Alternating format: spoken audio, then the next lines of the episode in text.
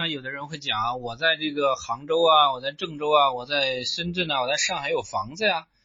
我不但可以拿租金，嗯，我还可以，比如说到过个几年我去卖掉，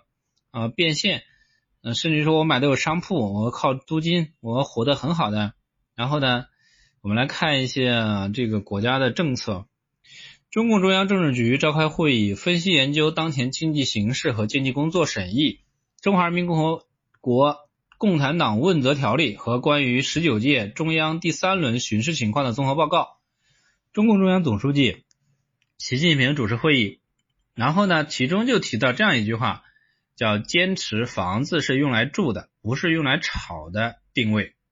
落实房地产长效管理机制，不将房地产作为短期刺激经济的手段。所以呢，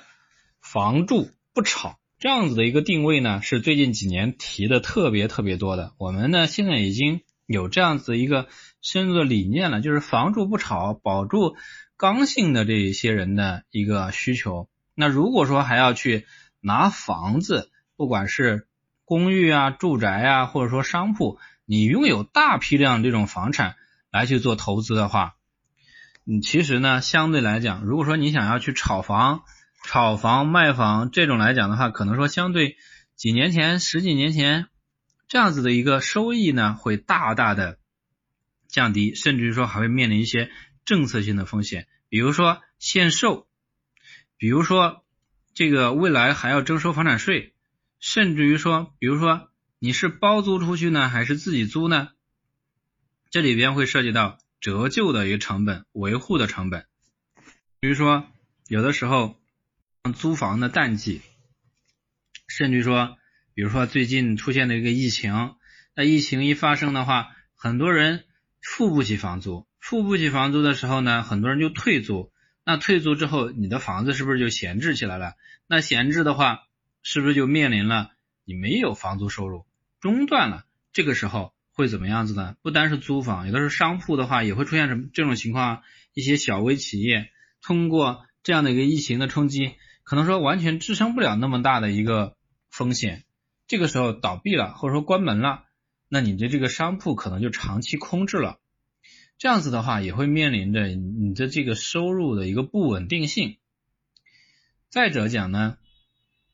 就比如说未来的一个变现，比如说现在来讲的话，很多人不愿意再去炒房了，甚至于说很多人认识到这些问题了，那未来接盘的人就少了。那接盘的人少了，你再出手的话可能就困难了，甚至于说还要打折扣、降价这种各种问题。再者呢，大家考虑一下，现在你买的房子呢是一百万，买的地段呢也相对来讲比较好，然后呢可能说新房嘛啊这个租啊或者说再转手啊就比较比较方便一些。那大家想一下，如果说五年之后、十年之后你的房子折旧了，你的房子没有那么好了，这个时候你想要卖的话，除非是学区房。除非周边呢是非常好的这样一个配套，否则的话，你要去转手去卖的话，能不能达到你理想当中的一个收益的预期？这个呢也是需我们需要考虑的一个点。所以呢，建议大家是合理持有房产，不要持有过多，合理持有刚性的自己住居住的刚需保证了之后呢，